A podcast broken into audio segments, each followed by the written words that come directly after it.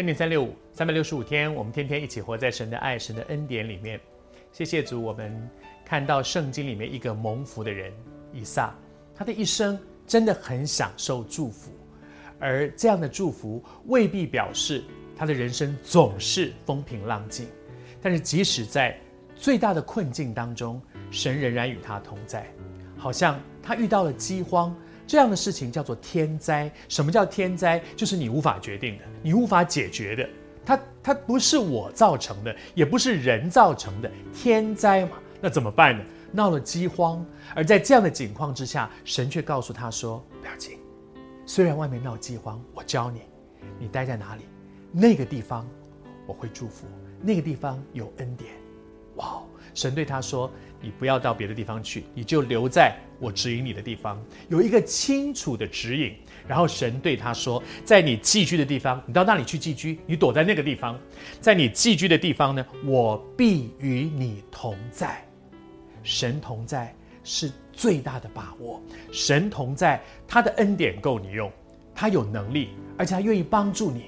有的人很愿意帮助你，可是他没有能力。”有的人很有能力，他不想帮你，但是我们的神，他既有能力，他又愿意成为你的帮助者，而他对你说：“你就是去他叫你去的地方，你去做他要你做的事，然后你放心，他的恩典够你用，因为他与你同在。”他说：“我要赐福给你。”他说：“我要坚定我向你的父亲亚伯拉罕所起的誓。”你看，神对你说，他答应的。他一定会成就，因为他是信实的主。他答应亚伯拉罕，虽然那个时候亚伯拉罕根本已经死了，以撒的爸爸已经死了，但是神的约定是没有后悔的。他是守约施慈爱的神，就算亚伯拉罕已经不在了，神的应许仍然在。你看，我们的神是这样的一位神，他答应，而你怎么知道神答应你什么呢？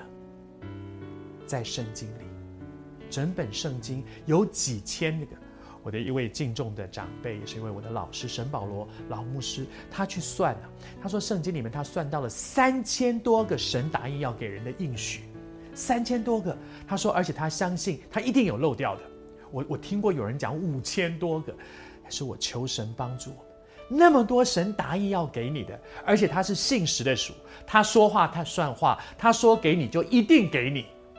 只有一件事情你没有办法得到他应许要给你的，那就是你不知道。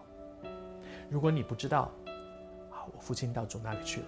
如果我这个做儿子的不知道，我父亲走前在银行为我存了一大笔钱。